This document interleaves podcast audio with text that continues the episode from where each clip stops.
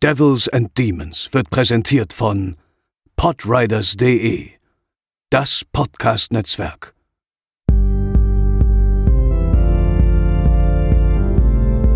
They're coming to get you, Barbara.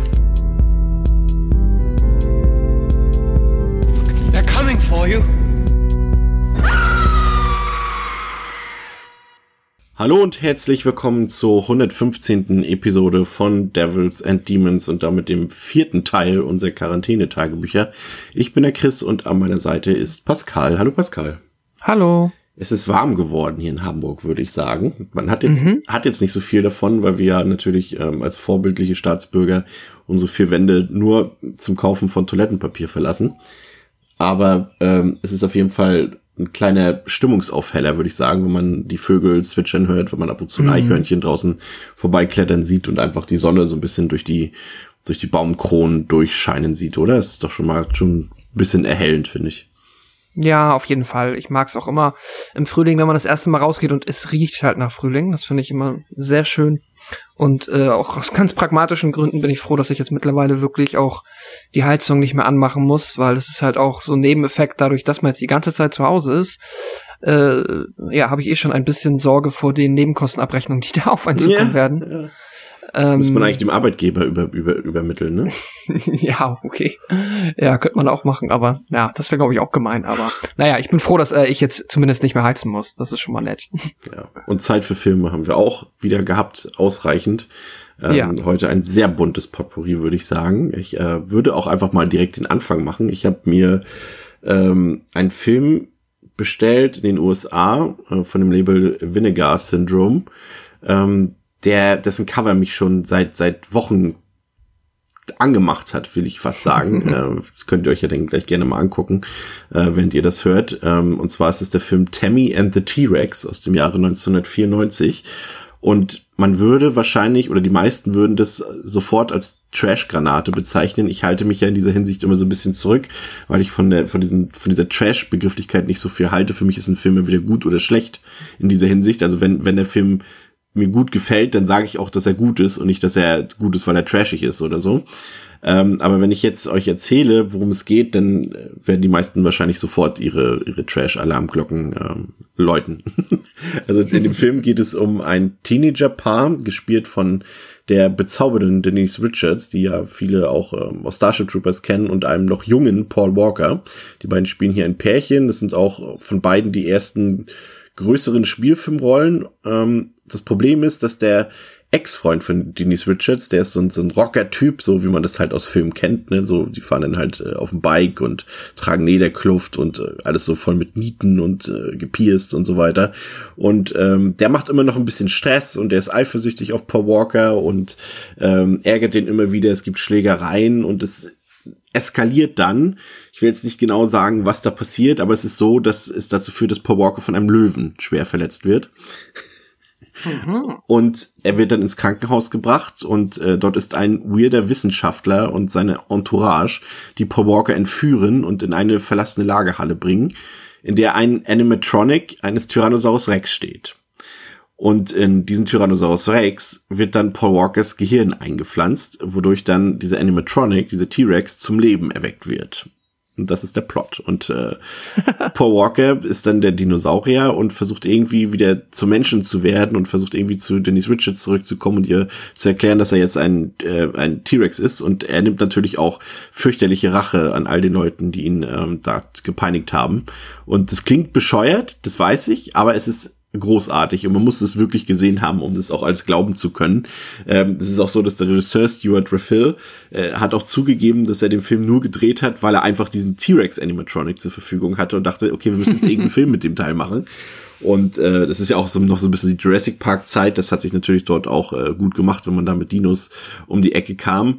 Ähm, es ist so, dass der Film erst vor kurzem eben von diesem Label zum ersten Mal richtig uncut veröffentlicht wurde. Es gab vorher äh, eine weltweit stark gekürzte Fassung, die komplett ohne Gore-Szenen auskommen musste. Und davon hat der Film so einige. Aber jetzt kann man mhm. den Film endlich mal komplett in seiner Unrated-Fassung sehen. Und das sollte man auch unbedingt. Ich habe auch äh, mir den Vergleich angeguckt. Ich habe den auch noch dann die, die PG-13, die gekürzte Variante auch noch geguckt, zu drei Viertel ungefähr. Und das ist schon ein richtig krasser Unterschied. Das eine ist mehr ein Familienfilm und das andere ist schon, ist schon ein Splatter-Film, würde ich sagen. Und der Film lebt von sehr absurden Dialogen, aber er lebt auch von den Schauspielern. Paul Walker macht das ganz niedlich, Dennis Richards ist fantastisch in der Hauptrolle. Und dann gibt's eben von John Carl Büchler, der ja leider verstorben ist. Im letzten Jahr gibt's auch richtig gute Spezialeffekte, alles schön handgemacht und das macht super viel Spaß. Und er hat auch einen überraschend hohen Gewaltgrad wirklich. Also es gibt dort Gedärme zu sehen, zermatschte Körper, Enthauptungen und, und alle möglichen Sachen. Äh, das ist echt gut gelungen. Und nebenbei ist dann eben der Film auch eine richtig süße Liebesgeschichte, würde ich sagen. Und das kann ich nur empfehlen, muss ich sagen. Leider bekommt man den Film halt äh, momentan nur äh, von diesem Label, also auch nur aus den USA, aber ich glaube auch Amazon ich weiß nicht, ob es deutsche Amazon anbietet, aber zumindest vielleicht das, das italienische oder das spanische Amazon, da kann man den Film auch drüber importieren, wenn man es jetzt halt nicht aus den weiten Weg aus den USA holen will. Ist auf jeden Fall region-free, also läuft auf allen Playern, kann man ähm, auf jeden Fall machen. Ähm, fand ich richtig gut im Film, also totaler Filmspaß, muss ich sagen, war richtig überrascht.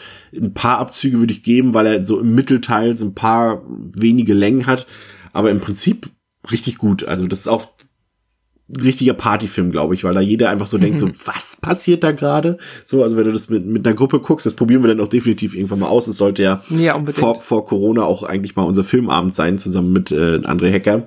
Aber das hat uns ja diese, dieses Virus, ähm, ja, ist uns in die Quere gekommen, aber das holen wir auf jeden Fall nochmal nach. Also ich glaube, dass da sehr viele Leute sehr viel Liebe für diesen Film empfinden werden. Also ich habe ihm vier von fünf Sterne gegeben. Tammy and the T-Rex kann ich wohlwollend und wärmstens empfehlen. Was hast du dir angesehen, Pascal? Ich habe eine ja, Frage. Ja, natürlich. Ich äh, ähm, kann der äh, Animatronic T-Rex denn sprechen oder hören wir Paul Walkers Gedanken? Oder nee, sobald, ist er sobald, stumm? sobald er dann zum T-Rex ist, dann hören wir nichts mehr von ihm sozusagen. Oh, okay. Er versucht dann, er hat dann natürlich so kleine Dino-Ärmchen, die dann, die sind ein bisschen, mhm.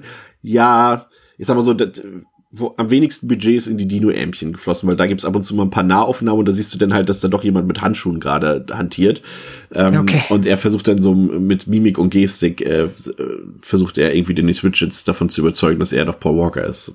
Aber es ist ganz süß, okay. also es ist süß gemacht, wirklich. Alles klar. Ja, ja, ich habe mir ähm, angeguckt ähm, Howl Endstation Vollmond aus dem Jahr 2015 habe ich auf äh, Amazon Prime gesehen. Ich habe mir gedacht, das ist mal genug mit Netflix. Ähm, wechseln wir doch einmal den äh, Streaming-Anbieter. War doch so erfolgreich zuletzt mit Netflix. ja, also da waren ja nur Granaten bei, wie es ja so oft ist.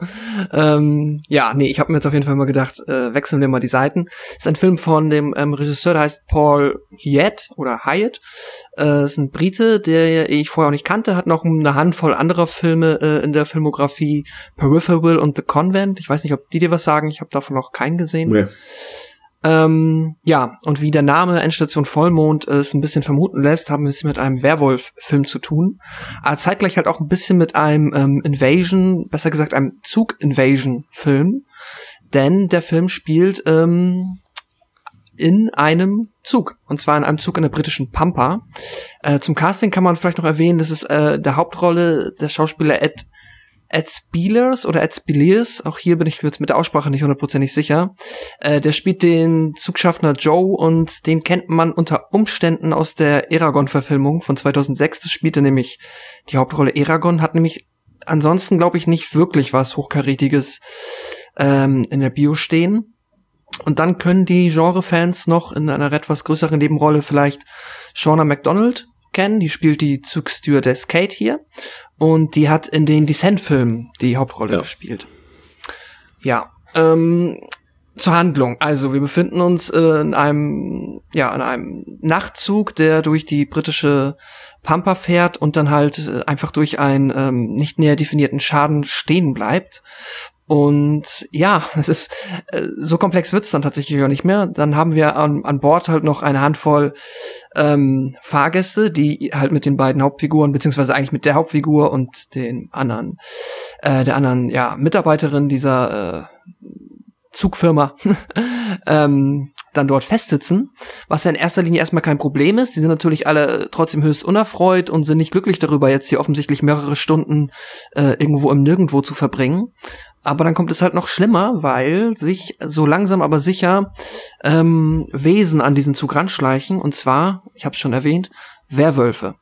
Ähm, genau. Und äh, das ist dann theoretisch auch der zu erwartende Plot, der uns jetzt für den Rest des Films begleitet, ist halt, wir haben unsere sechs, sieben Figuren, die im Zug sind, wir haben die Werwölfe, die in den Zug rein möchten und äh, das ist der Invasion-Plot, das gilt es zu verhindern und ja, mehr oder weniger ist es das dann auch. Also da äh, wird jetzt nicht noch irgendwie groß mit Twists oder Überraschungen ähm, aufgefahren. Das ist relativ konventionell, relativ nach Formel. Ähm, hat mich aber jetzt bisschen mehr, also ich habe hier auch tatsächlich noch weniger erwartet, hat mich ein bisschen mehr unterhalten, als ich vermutet hätte. Aber ähm, es ist schon sehr, ja, sehr nach Schema F. Ähm, ja, also bevor ich mal sag ich, zum Negativen komme, ein paar positive Punkte. Der Film ist tatsächlich auf audiovisueller und technischer Ebene schon gelungen. Also da kann man jetzt wenig äh, Makel dran finden. Der sieht nicht fabelhaft aus. Der ist auch vielleicht so ein leichter Kritikpunkt. Der ist schon relativ dunkel. Nicht Alien vs. Predator 2 dunkel, aber schon sehr dunkel. Ähm, da hätte man teilweise ein bisschen mehr rausholen können mit Sicherheit. Die Atmosphäre ist ganz sympathisch. Du hast halt viel CGI-Nebel. Das ist, es wirkt schon alles ein bisschen ähm, also man sieht dem Film schon an, dass er jetzt auch nicht das größte Budget hintergesteckt hat. Aber es ist in Ordnung. Die Werwölfe sehen tatsächlich ganz cool aus. Ich mag die ganz gerne. Die haben hier so ein bisschen ein, ähm, das sind quasi Werwölfe fast ohne Fell. Aber halt dafür bufft ohne Ende. Also man sieht den halt dadurch, dass die jetzt halt kein Fell haben, an, dass die, ähm, ja, wie stark die sind und das wirkt schon relativ bedrohlich. Äh, das ist ganz cool. Ähm, ja. Dazu dann ähm, zum Negativen ist es halt die Werwölfe an sich. Das Problem ist halt, ist, der Film macht so ein bisschen den Anschein, ein Werwolf-Film zu sein, und da ist es ja technisch gesehen auch. Es ist aber scheißegal, ob es Werwölfe wären oder Vampire oder Zombies, ja. Weil das tatsächlich für den Film komplett irrelevant ist. Also es wird auf der einen Seite wird mit keinen bekannten Werwolf-Tropes irgendwie gespielt, also so silberne Kugeln oder sowas, das kann man hier alles vermissen. Das Einzige, was quasi eine wichtige Regel ist, ist, dass äh, wenn du hier von einem Werwolf gebissen wirst, klassische Formel, wirst du selber zum Werwolf. Und das hätte natürlich mit Zombies oder Vampiren genauso gut funktioniert. Also es ist, ähm, ja, es ist eine nette Idee. Es spielt vielleicht so ein bisschen, dann, ja, das Nacht spielt, ist eigentlich auch egal. Ja, also äh, wenn man jetzt so richtig Bock auf Werwolf, Werwolf-Action hat und dann auch so ein bisschen Hintergrundlore dazu da ähm, angereicht bekommen möchte, dann äh, ja, ist man hier wahrscheinlich dann vielleicht da ein bisschen enttäuscht. Und ja, die Figuren sind halt auch, ähm, die sind alle aus den Klischee-Horrorfilm-Slasher-Schubladen äh, entliehen. Du hast das Rentnerpärchen, du hast das äh, ja etwas freche, aufmüpfige Teenager-Girl, das halt die ganze Zeit nur am Handy hockt und sich nichts sagen lassen möchte. Und du hast natürlich den ähm, komplett arschigen Business-Typen, der äh, seine Frau betrügt und äh, sich hier als den Chef als Chef aufspielt und ja, da ist halt auch alles äh, ganz streng ähm, ja nach Formel und nach Klischee gestrickt, äh, keine Überraschung in keiner Hinsicht. Und das ist auch im Endeffekt so ein bisschen mein Fazit. Also der Film hat mich jetzt schon über die Laufzeit irgendwo unterhalten. Es gibt ein paar nette, blutige Momente, definitiv. Die Action die Action-Szenen, die der Film hat, die sind, die sind schon effektiv. Äh, dazwischen hast du halt dann, ja, maximal mediokre Dialoge, die dich halt irgendwie dann, ähm, ja, in die Figuren investieren lassen sollen, was halt so mäßig funktioniert. Aber overall war es schon okay. Also wir sind jetzt hier noch meilenweit von einem Train to Busan entfernt oder äh, anderen ähm, guten, ja, vergleichbaren Filmen. Aber es ist okay. Also ich habe den jetzt, ich weiß auch gar nicht, ob der jetzt für jeden auf Prime äh, gratis zu streamen ist. Ich habe dieses House of Horror Package seit Ewigkeiten, da ist er aktuell drin. Also wenn man das hat, kann man sich den auf jeden Fall angucken. Und wenn man sonst sagt, dass man, ich würde mal vermuten, dass er sonst wahrscheinlich für Euro zum Leihen kostet, wenn ja. man die über hat. Er ist auch so, wenn du ihn, wenn kann man den ihn, auch gucken. Wenn du ihn auf Scheibe haben willst, auch relativ günstig. Den gab es damals im Mediabook und als normale Softbox von, von Cape Light auch, äh, kann man sich auf jeden mhm. Fall gönnen. Ich habe tatsächlich kaum Erinnerungen. Also ich habe den Film auch gesehen, mhm. ich habe auch nachgeschaut, ich habe dem drei von fünf gegeben. habe den als sehr mittelmäßig in Erinnerung. Ich habe mir irgendwie nur in meinem Hinterkopf schwebt so ein bisschen irgendwie das, das, äh, der Gedanke, dass es eine coole Atmosphäre hat. Aber ansonsten mhm. weiß ich auch nicht. Ja, so wie du es schon gesagt hast, ist alles einfach sehr mittelmäßig, aber so, dass man einfach noch so, so einfach ganz nett unterhalten wird, ne? Genau. Ja. Aber es ist halt nichts Besonderes. Genau, ja. So habe ich den noch in Erinnerung, ja. Das stimmt. Ähm, ich habe noch was Cooles mitgebracht. Ähm, und zwar mhm. kennen ja vermutlich alle, ähm, zumindest die äh, Kids in unserem Alter, die TV-Show von Joss Whedon, äh, Buffy the Vampire Slayer, äh, die ja mehrere Jahre lang, ich glaube in sieben Staffeln, wenn ich mich nicht irre, ähm, über unsere Fernsehgeräte lief und äh, ich war riesengroßer Buffy-Fan, hab auch Bücher gehabt zum Thema und da, obwohl ich sehr extremer Fußballfan bin, habe ich teilweise, wenn dann Mittwochabends Champions League lief, aber gleichzeitig auch die neue Buffy-Episode auf ProSieben lief, habe ich mich dann doch auch für Buffy entschieden.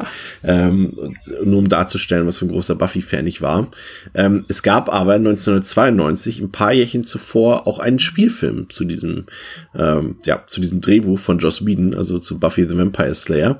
Ähm, und ja, also der Film basiert auch auf einem Drehbuch von Joss Whedon, wie die spätere Serie eben. Ähm, viel ist davon dann nicht auf der Leinwand gelandet. Also Joss Whedon selbst war auch sehr frustriert, weil seine Visionen und sein Konzept so, ja, falsch behandelt wurden und, und es wurde sehr viel umgeschrieben von seinem Drehbuch und er ist dann auch irgendwann einfach vom, vom Set verschwunden und ist dann auch nie wieder aufgetaucht und er hat auch gesagt, mit den Schauspielern teilweise hat er arge Probleme gehabt. Donald Sutherland, Sutherland hm. spielt hier eine größere Rolle und der hat einfach eigenhändig seine Dialoge und seine Szenen umgeschrieben und teilweise völlig aus dem Kontext gebracht und ähm, hat Joss Whedon auch gesagt, irgendwann, ja, ist ein guter Schauspieler, aber er ist auch ein Schwanz, hat er gesagt. Also ist auch ein Dick. und äh, dass er sein, sein dass er ein sehr schlechtes Verhalten am Tag gelegt hat am Set. Und ja, sie haben das Konzept beziehungsweise das Drehbuch von Joss Whedon dann einfach so ein bisschen äh, leichter, ein bisschen heller gemacht, als das Original das vorgesehen hat. Da sollte zum Beispiel ähm, ursprünglich, also wer so ein bisschen die Buffy Lore kennt, das wird ja auch immer erwähnt in der Serie, äh, dass sie dort, ähm, um die Vampire zu töten, dort auch die, das, die, die ähm, Schulturnhalle in Brand gesteckt hat und alles in Flammen aufging und so. Und das sollte eigentlich auch drin sein. Es wurde aber alles ersetzt, so ein bisschen, um das Ganze ein bisschen teeny jugendtauglicher zu machen, das Ganze. Aber trotzdem hat mir der Film ähm, erstaunlich gut gefallen, weil der, ich bin ja kein großer Fan der 90er, wie die meisten ja wissen, es vor allem an der Ästhetik der 90er Jahre liegt, also vor allem was Filme angeht. Aber der hat hier eine Ausnahme, ist der mitunter. Es gibt ja ein paar Ausnahmen, die mir gefallen, aber der hat so diesen coolen 90er Jahre Vibe, den man sich auch heute noch angucken kann, der einfach so ein bisschen unverschämt cool ist und der sieht echt gut aus und auch der Cast, der ist absurd und großartig gleichzeitig. Also ich hatte schon erwähnt, Donald Sutherland spielt hier mit, Rutger Hauer spielt den Bösewicht, dann hast du in, in Nebenrollen spielt David Arquette, den man ja aus Scream kennt oder Thomas Jane, Ricky Lake, selbst Ben Affleck hat einen seiner allerersten Filmauftritte überhaupt als, als namenloser ah. Basketballspieler dort. Hilary Swank hat ihre erste Filmrolle und ähm, in den Hauptrollen sind dann Christy Swanson, die ja leider nicht so eine große Karriere mehr hingelegt hat, was schade ist, weil sie auch gerade hier ihre Rolle als, als Vampirjägerin und gleichzeitig Highschool-Girl äh, super spielt, muss ich sagen. Also sie hat natürlich nicht so diese, diese ikonische Klasse, die später Sarah Michelle Gellar in der Rolle hatte, aber sie macht das echt richtig gut. Ähm, auch die, die Verwandlung dorthin und an ihrer Seite ist Luke Perry, den ja auch viele aus unserem Alter aus Beverly Hills 90210 kennen, der ja leider verstorben ist, oder aus Riverdale und der ist hier quasi das Love Interest und die beiden harmonieren sehr gut. Das macht richtig Spaß. Da sieht man auch, was Luke Perry eigentlich äh, für ein guter Schauspieler ist und auch leider so wenig daraus gemacht wurde aus seinem Talent eigentlich. Und der Film ist sehr temporeich, der bietet viel Humor, hat gute Action-Szenen und hat auch so ein bisschen, um das für dich vielleicht ein bisschen schmackhafter zu machen, du warst ja ein bisschen skeptisch, als ich dir davon erzählt habe, der hat so ein bisschen so diesen, diese Lost Boys Fright Night Stimmung, würde ich mal sagen, mm. aber gemischt mit äh, 90er Jahre Grunge. Oh, okay. Ja, also das ist, ich glaube, der würde dir gefallen und äh, der funktioniert auch als Romanze gut und der hat auch so, ein, so, ein, so eine schönen Farben, also der hat auch so einen leicht dezenten Neon-Look die ganze Zeit. Das sieht richtig gut aus und du hast irgendwie die ganze Zeit das Gefühl, dass da ein Großteil der Filmbranche zwar über diesen Film lächelt, aber gleichzeitig ihn auch als Vorlage für eigene Ästhetik genutzt hat. Oder auch ich fand total, als ich den Film gesehen habe, weiß nicht, ob du das, ähm, ähm, das ähm, Spiel Lollipop Chainsaw kennst. Äh, ja, aber nie gespielt, aber die Bilder habe ich gesehen, ja, ja. Und das hat auch so dieses total, das hat auch so Neon-Look und spielt ja auch an der Highschool, wo dann eben äh, Zombies bekämpft mhm. werden, anstatt Vampire und so weiter. Und das, das, muss ich sagen, ist für mich ein sehr unterschätzter Film. Ich habe eine richtig gute Zeit gehabt, mir hat sehr viel Spaß gemacht und den werde ich jetzt äh, definitiv mir häufiger ansehen. Ich bin schon ein bisschen traurig, dass ich ihn jetzt erst zum ersten Mal gesehen habe, aber mhm. kann ich nur empfehlen. Also ich glaube nicht, dass es was für jedermann ist. Ich habe auch schon ein paar, auch ein paar aus dem aus dem aus unserer Filmbubble so gehört, die gesagt haben, um Gottes Willen, eine absolute Katastrophe, habe ich ausgemacht und so weiter. Aber ich sage, gib dem Film eine Chance trennt den klar ab von der Serie, die später gekommen ist. Das macht Joss Whedon ja auch. Der hat auch gesagt, oh Gott, weg mit dem Film. Der hat nichts mit unserem Kanon zu tun. Aber ich muss sagen, ich gebe dem eine 4 von 5. Also mir hat das sehr, sehr viel Spaß gemacht. Ich war ah, okay. sehr positiv überrascht. Also ich glaube, dir wird der gefallen. Da bin ich mir ziemlich sicher. Ah, dann werde ich. Ich habe ja sonst auch gar keine Berührungspunkte zu Buffy, weil ich, äh, habe ich bestimmt schon mal erwähnt, ähm, einfach ähm, äh, in den 90ern halt dann äh, die Fernsehwerbung immer als äh, nicht cool empfunden habe und deswegen einfach nicht gucken wollte. Vielleicht ist das ja mal ein, ob, auch wenn du sagst, dass man das klar trennen muss und dass das jetzt nicht viel miteinander zu tun hat, trotzdem äh, so ein kleiner, ähm, ja, so ein äh, erster, erstes, ja, wie sagt man, naja, ein Anfang, sagen ja. wir so. Ja, auf jeden Fall. Also fand ich gut. Vier von fünf kann ich empfehlen. Du hast jetzt noch einen Film tatsächlich angeschleppt und das ist wirklich eine absolute Rarität und Seltenheit. Ein Film, den ich noch nicht gesehen habe. ja, das stimmt. Äh, das ist auch immer dann, äh, ich gucke auch immer zweimal, wenn ich den auf Letterbox dann eintrage und sehe, ha, den hat noch nicht mal Chris gesehen. Ähm, äh, ja, genau, und zwar ist das äh, Slumber Party Massacre 2 aus dem Jahr 1987. Ist das äh, Sequel zum, wie könnte man es äh, anders erwarten, ja, Vorgänger Slumber Party Massacre aus dem Jahr 1982. Ähm, ja, gedreht ist er von Deborah Brock.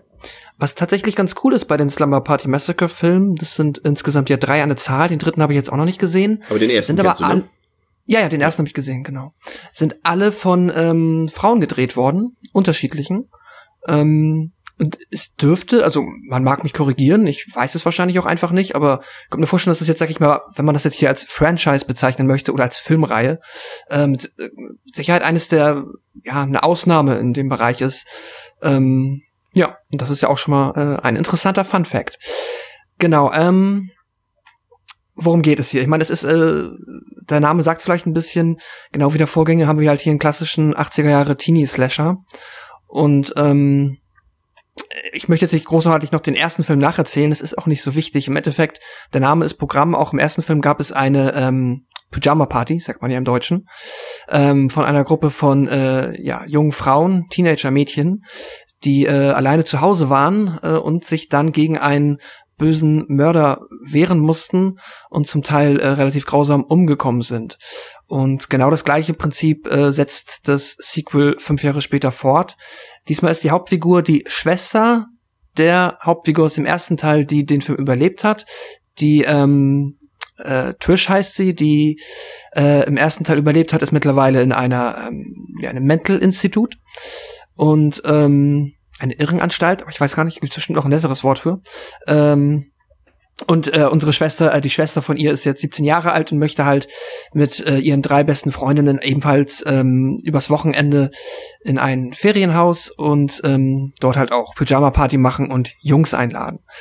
Äh, was sehr cool ist tatsächlich, ist, dass äh, diese vier Mädels halt hier auch zusammen in einer Rockband spielen und der Film eröffnet halt auch mit einer sehr, sehr unterhaltsamen, sehr spaßigen Szene, wie sie halt zu viert äh, einen kompletten Song in der Garage performen, während halt einer von den Jungs, die später kommen, ähm, dann halt während der Song läuft halt dazu stößt und sie dann äh, anfeuert. Und das ist halt, ähm, da hat mich der Film schon relativ früh erwischt, weil der Soundtrack einfach meiner Meinung, also für meinen Geschmack sehr grandios ist. Das ist ähm, äh, größtenteils von der Band Wednesday Week. Die kannte ich vorher auch noch nicht, aber die haben halt hier zum Beispiel in dieser Szene den Song If Only dazu beigesteuert, den dann die vier Mädels hier nachahmen. Ja. Äh, das ist ein bisschen unfreiwillig komisch natürlich, weil es ist halt, ne, du siehst halt die vier Mädels in der Garage da irgendwie ähm, ja, ihre Instrumente pseudo spielen. Beim einigen siehst du es leider auch ein bisschen mehr, als man sollte. Also da ist jetzt auch nicht so viel Zeit in Vorbereitung äh, reingeflossen. Und dann hörst du halt dabei äh, den Song von der Platte, das ist halt ein bisschen, naja, aber es ist, äh, es ist unfassbar kitschig, es ist aber auch zeitgleich sehr überdreht und sehr zuckersüß. Naja, und dann, ähm, so eröffnet der Film halt, und dann kommen wir auch schon nach relativ kurzer Zeit dann in diesem ja, Ferienhaus an Und äh, der Twist hier ist, ist das ein bisschen, dass halt äh, die ähm, Courtney, die Hauptfigur aus diesem Film, die hat halt immer Träume, die sie an ihre Schwester erinnern und an den Mörder von damals. Sie war da ja irgendwie auch noch ein zwölf Jahre altes Kind damals. Und so ein bisschen ähm, Nightmare on M Street mäßig ist es halt hier so, ähm, dass halt der Mörder, obwohl er eigentlich tot sein sollte, es jetzt schafft, über die Träume, die sie hat, äh, wieder von ihr Besitz zu ergreifen und dann in die reale Welt einzubrechen und dann dort loslegt und dann haben wir halt das klassische Slasher-Setting. Der Mörder ist da, ähm, er fetzt durchs Haus und äh, alle sind auf der Flucht und äh, ja, da muss man auch gar nicht sehr viel mehr erklären. Was der Film, was den Film jetzt so ein bisschen unterscheidet vom Vorgänger ist, dass die halt hier wirklich noch mal alle Regler auf elf gedreht haben. Äh, der Killer war zum Beispiel im ersten Teil so also sein Selling Point war halt, ne, jeder Killer braucht irgendwie etwas, was ihn auszeichnet, war, dass er halt hier sehr viel mit, ähm, ja, wie sagt man, ähm, Bauarbeiterwerkzeug gearbeitet hat. Und seine ikonische Waffe, die man noch auf dem Cover sieht, ist halt ähm, so ein riesiger Bohrer. Ich, da habe ich jetzt leider nicht die äh, handwerklichen Kenntnisse, um den exakt zu bezeichnen, ein Drill sagt man im Englischen, aber halt ein riesiges Teil. Und äh, hier haben sie sich einfach gedacht, fuck it, wir packen da jetzt eh Rockmusik rauf. Das Thema des Films ist eine Rockband. Deswegen ist der Mörder jetzt einfach auch ein Rock'n'Roll-Typ, der auch eins zu eins aussieht wie Fonzie, wenn den jemand vorm inneren Auge hat. Halt weißes Shirt, Lederjacke, halt eine Haartolle, eine riesige rote Heavy-Metal-Gitarre, wo anstatt des äh, Gitarrenkopfs dann halt dieser Bohrer rauskommt. Nice. Und er ist halt die, immer bevor er irg irgendwie auf irgendjemanden losgeht, sieht man ihn halt, wie er ein krasses Heavy Metal Solo spielt und dann mit dieser Bohrer Gitarre auf die Mädels zuläuft. Es ist komplett verrückt. Also es ist so drüber. Okay, also wenn, wenn du äh, mir hättest verkaufen sollen, jetzt hast du mich. ja, also es ist es ist die Frage, wie viel man das dann gut findet oder nicht, oder ob einem das so drüber ist, aber mich hat's fabelhaft unterhalten. Also ich war wirklich sehr, sehr amüsiert das ist halt, der Film, das merkt man halt, der geht hier sehr klar mehr den Weg äh, Richtung Horrorkomödie. Es gibt schon sehr viele sehr brutale Szenen und äh, so das, was man dann von dem Slasher erwartet, das bekommt man auch. Aber ähm, ja, es ist schon sehr, sehr auf ähm, Komik und auf, auf Slapstick teilweise äh, gedreht. Ähm, es gibt auch sogar eine Szene, die war sogar mir dann zu viel, wenn er halt dann im Finale der Film seine Ernsthaftigkeit komplett ablegt und dann ähm, die finale Verfolgungsjagd zu so einem Rockabilly-Song, der halt nicht so wirklich in den Film passt, ähm, abläuft. Auch wenn es jetzt vom Äußeren zu der Figur des Killers passt, aber das hat mich dann, fand ich nicht so geil, aber nichtsdestotrotz, äh, ja, war abgedreht. Also ich habe was komplett, ich habe was viel liebloseres, viel ja, so ein, ein, sch ein schlechtes Slasher-Sequel eigentlich erwartet. Und das hier hat mir tatsächlich mehr Spaß gemacht als der erste. Und den fand ich schon auch nicht schlecht. Der hatte auch seine humorvollen Noten drinne. Ähm, und hier ist das halt alles noch mal ein bisschen drüber.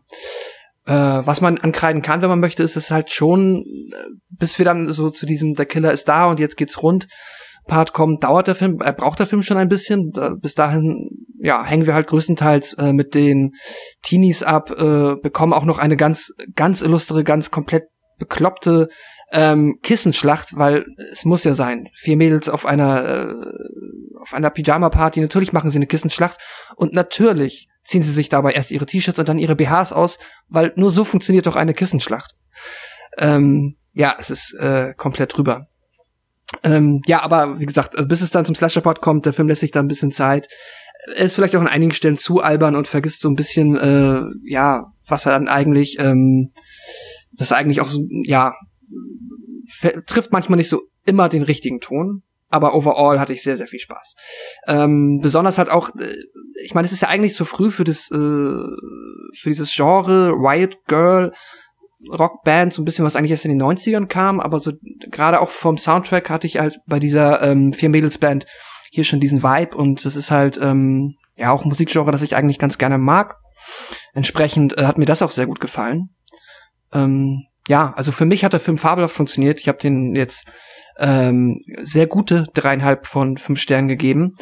Und äh, ja, kann ich auf jeden Fall empfehlen. Ja, will ich auf jeden Fall jetzt auch sehen. Also ich fand den ersten ja schon ziemlich nett, aber das klingt jetzt tatsächlich sogar noch eine Spur besser. Ich bin sehr gespannt und äh, werde mir den auch demnächst mal ansehen und berichten. Ja, ähm, sehr schön das soll's für heute gewesen sein bei Devils and Demons und wir hören uns in ein paar Tagen wieder und wir graben wieder ganz tief in unseren Filmregalen, Archiven oder Pascal äh, sucht ganz, ganz hinten, also wenn man ganz, ganz durchscrollt äh, bei ja. Amazon Prime, da wird er garantiert noch wieder irgendwas finden, was wir hier noch nicht hatten. Und bis dahin äh, bleibt äh, bitte gesund und schaltet auch beim nächsten Mal wieder ein bei Devils and Demons mit Chris und Pascal. Auf Wiederhören. Tschüss.